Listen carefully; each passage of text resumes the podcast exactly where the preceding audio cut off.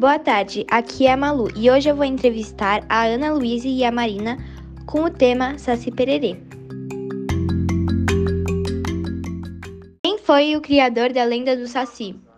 O criador foi Monteiro Lobato. Aonde a lenda do Saci Pererê nasceu? A história nasceu no sul do Brasil e foi influenciada com os elementos das culturas indígena e africana. Existem outras versões dessa lenda? Sim, existem muitas versões. Qual é a maior característica do Saci? A maior característica do Saci é criar um redemoinho passeando rápido e levantando folhas. Foi mais um episódio na nossa série de lendas. Tchau, tchau, espero que tenham gostado.